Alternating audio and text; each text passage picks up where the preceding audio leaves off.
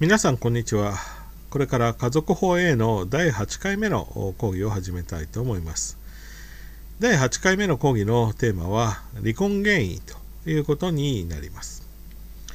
では1の離婚原因法のあり方括弧1離婚原因とはというところを見ていただきたいと思います。前回、え、説明したように、え、幸せな生活を夢見て婚姻した夫婦というのも必ずしもうまくいくとは限りません。ですので、夫婦が、まあ、その婚姻関係が破綻をした場合に、えー、婚姻関係を清算してですね、えー、再出発を認める制度としてですね、離婚制度というのは必要なものということになります。まあ、しかし、だからといって全く自由に離婚を認めるというわけにはいきません。まあ、協議離婚や調停離婚、審判離婚の場合には、まあ、夫婦間には一応、まあ、離婚の合意が存在をしているということになります。まあ、協議離婚における合意の中身については疑問が残るところですけれども、ともかく形式的には相手方は離婚に同意しているということですから、まあ、これは立法的な離婚というわけではありません。まあ、従って、この場合には、あ一応夫婦がお互いに離婚に納得しているという前提のもとでですね、まあ、特に、えー、明確な離婚原因というのを要求する必要はないということになります。まあ、しかし、えー、裁判離婚のように相手方配偶者が離婚を拒否している場合にはあこれは問題です。このような場合に離婚に関して何もルールがなければ、まあ、夫が他に愛人を作って嫌がる妻を無理やり追い出すような不当な、えー、離婚が起こってくるという可能性がありですね離婚されない権利っていうのを守る必要はある。また逆にですね離婚を求める配偶者の言い分に十分な理由があるのに、まあ、相手方配偶者が不合理に離婚を拒絶しているということもありえます。まあ、そのためですね、法律は裁判離婚のこうした場面でですね、こうした、まあ、不当な離婚を防止するとともにですね、正当な離婚の要求を実現するためには、まあ、夫婦が離婚することがやむを得ないと。言えるような、まあ、一定の理由があることを、まあ、要求をしていて、まあ、その理由がない場合には離婚を認めないという方法を採用しているということになります。この時法律が要求する離婚の理由というものを離婚原因というふうに呼びます。まあ、裁判離婚の段階では、まあ、夫婦は離婚をめぐって原告と被告に分かれて争っており離婚が認められるということになれば、被告の意思に反して、まあ、離婚させると。離婚が成立するということになりますので、えー、まあ、離婚を求める原告というのは、離婚原因があることを証明して、まあ、自分が離婚を求める、まあ、そういう権利を持っている。まあ、それが正当なことなんだということを主張する必要があるということになります。では次に、括弧2の有責主義と破綻主義というところを見ていただきたいと思います。このような、まあ、離婚原因に関する法というのを、まあ、十分に理解するためにはですね、まずは前提となる知識がいくつか必要です。まあ、そこでは、有責主義という言葉と破綻主義という言葉が、まあ、重要なキーワードになってきます。まあ、この有責主義とか破綻主義という言葉はですね、離婚原因というものをどのように定めるかということについての基本的な、まあ、考え方や態度を表した言葉です。そこで次にこうした離婚原因の定め方についてあらかじめ説明をしておきたいと思います。まあ、そもそも歴史を振り返ってみると古く中世ヨーロッパの国々ではですね、まあ、キリスト教の影響を受けて婚姻というのは神聖なものだと。だから人間の意思で婚姻を解消することは許されないという建前をとっていました、まあ、つまり、えー、離婚は禁止をされていたということになります。まあ、これは、まあ、聖書に言われるですね、神が合わせたものを人は話してはならないという教えを忠実に、え守る立場で、婚姻非解消主義と言います。まあ、こうした立場に立つ国はですね、まあ、現在でも存在します。え、フィリピンではですね、正式な離婚の制度というのは現在も存在しませんし、また、バチカン市国ですね、えローマカトリックの総本山あであるバチカン市国などにも離婚という制度は存在しません。まあ、こういった、まあ、婚姻非解消主義というのが、まあ、ヨーロッパの多くの国では取られていたということになります。まあ、その後、ヨーロッパではですね、えー、宗教改革といったようなことの影響もあって、婚姻や離婚の問題というのは次第に教会からですね国家の手に移されていき、まあ、それとともに、まあ、離婚というものが、まあ、認められるようになっていきます。ただし、まあ、そういった、まあ、離婚が認められるようになってから、まあ、しばらくとそそれぐらいの時期についてはの離婚というのは、まあ、配偶者の一方に貫通ですね、えー、まあ配偶者以外の人と、まあ、浮気をする性的関係を持つこと貫通というふうに言いますけども貫通や遺棄、えー、虐待といったような、まあ、配偶者の一方に責められる点があれば、まあ、離婚を認めても良いという立場をとっていました。まあ、このように配偶者の一方に責められるべき点悪い点がある場合にのみ離婚を認めようという立場を有責主義というふうに言います。まあ、有責主義における離婚というのは、まあ、婚姻上の義務に違反したり過ちを犯した配偶者に対して罰として、まあ、離婚されるというような罰を与えるとともに何の落ちともない配偶者をそうした、まあ、不幸な、えー、婚姻生活から救済をするという意味を持っていました。まあ、つまり、え、有責主義における離婚というのは、まあ、離婚すること自体は、まあ、認めるというもののですね、え、やはり離婚というのは本来あるべきではないもの、まあ、という考え方、まあ、できるだけ、え、離婚を制限して、え婚姻生活の安定を図るべきだという考え方に立つものというふうに言うことができます。まあ、しかし、え特にですね1960年代以降になるとですね、えヨーロッパ諸国では、まあ、都市化とか工業化女性の社会進出というようなことで経済的社会的要因が、まあ、変わってくるということになります。まあ、そういった中で、まあ、離婚というのが、まあ、増加するあるいは離婚を求めるという人が、まあ、多くなってくるという現象が現れます。このように、まあ、離婚や、まあ、それを求める声が増加するということ中でですね有責主義には、まあ、問題があるということが、まあ、次第に明らかになってきました。というのは、まあ、有責主義っていうのは相手方に何か責められる点がなければ、まあ、離婚は認めないという立場ですけども、まあ、どれほど法的に、まあ、離婚を制限するということをしてみても実際の婚姻関係が、ま、壊れていくということを、ま、防ぐ力はない。まあ、愛情を維持することをですね法律によって強制できるわけではない。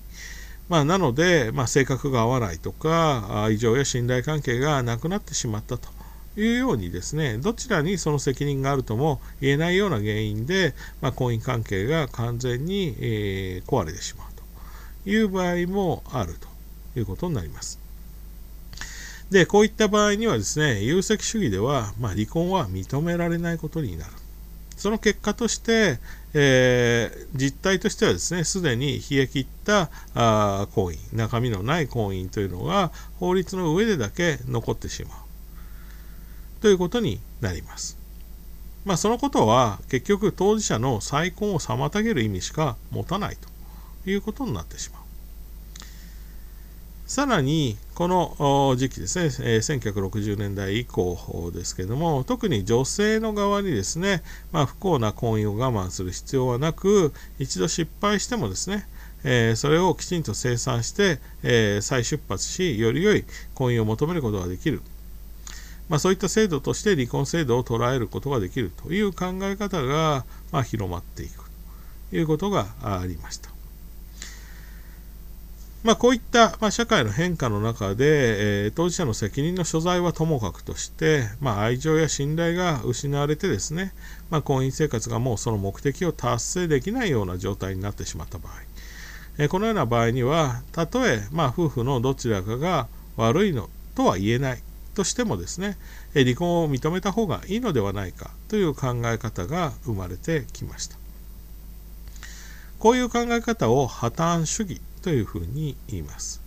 つまり離婚を良い悪いの問題ではなくでではなくですねやむを得ないものとして処理していこうという方針を言います。まあ、そこでですね、1960年代以降のヨーロッパ諸国はですね、共通して、まあ、有責主義から破綻主義へと、まあ、転換していくような、まあ、離婚法の改正というのを行っています。もちろんその展開の度合い、転換の度合いとかですね、えー、内容っていうのは国によって様々ですけれども、まあ、世界の離婚法の大きな流れとして、まあ、破綻主義の原則への移行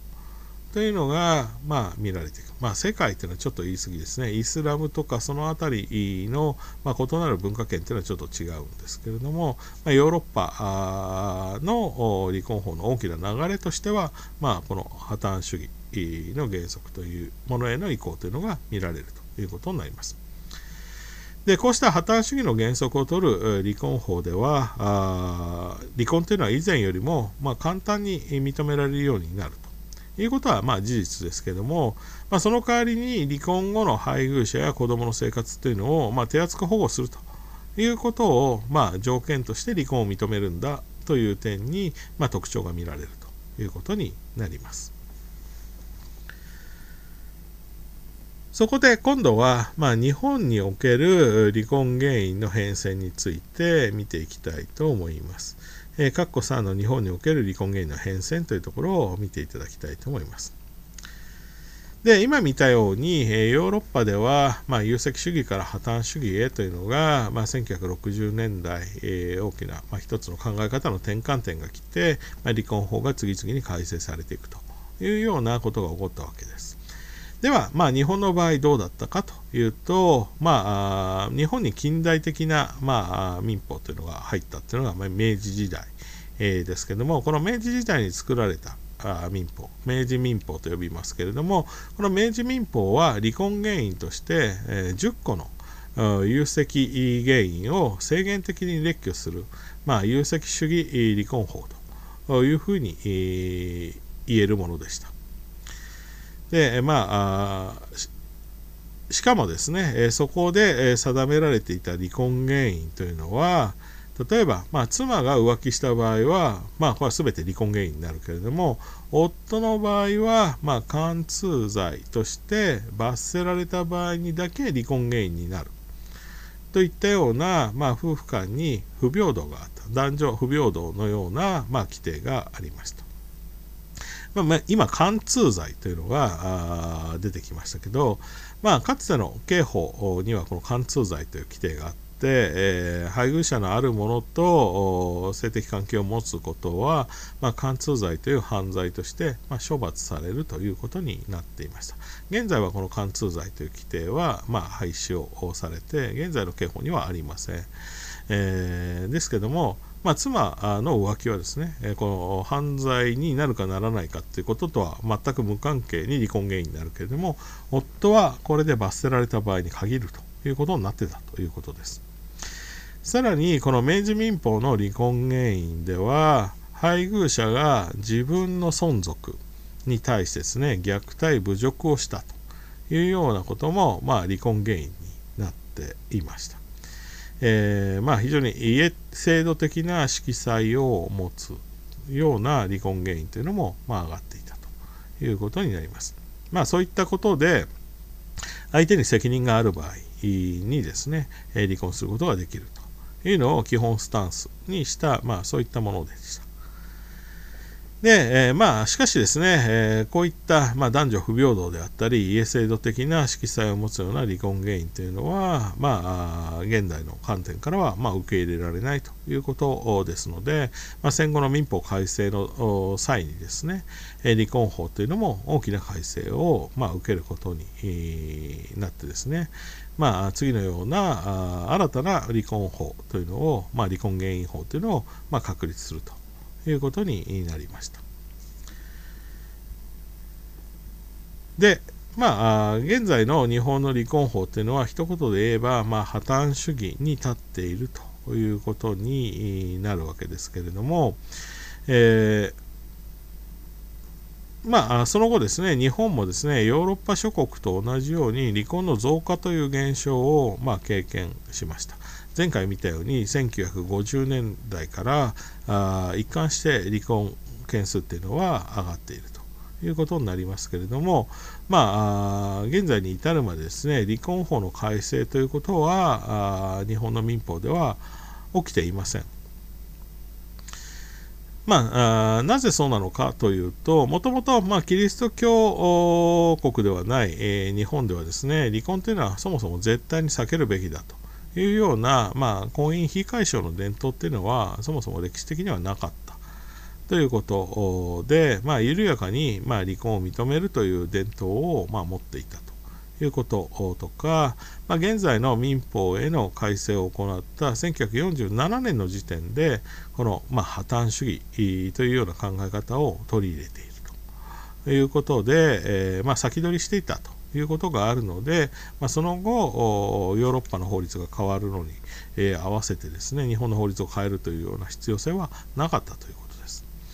まあ、その点で日本の離婚法というのはヨーロッパ諸国よりもまあ10年15年以上ですね進んだ、まあ、先進的なものだったというふうに言うことができます。まあ、これは当時の民法改正に携わった人たちがですね、えー、まあ、様々に研究をしですね、今後の、ま、日本の家族の在り方ということを考えた結果だったというふうに、まあ、言うことができます。ただですね、まあ、日本の離婚法というのは、まあ、早く、この破綻主義を導入したという観点では評価できるんですけれども一方で、まあ、欠陥もあります。というのは、まあ、日本の離婚法では本来破綻主義の採用とセットで、まあ、導入されるべきだったあ離婚後の配偶者や子どもの生活の保護をするための規定が、まあ、十分備えられていないという欠点があります。まあ、そのため日本の離婚法というのは、まあ、破綻主義を取り入れながらも裁判所によってむしろ、まあ、有責主義的に運用されるという、まあ、ヨーロッパとは若干逆のコースをたどっていくというようなことになっています。まあ、こうした点をどのように改善していくかというのが、まあ、現在の離婚法の大きな課題ということになっています。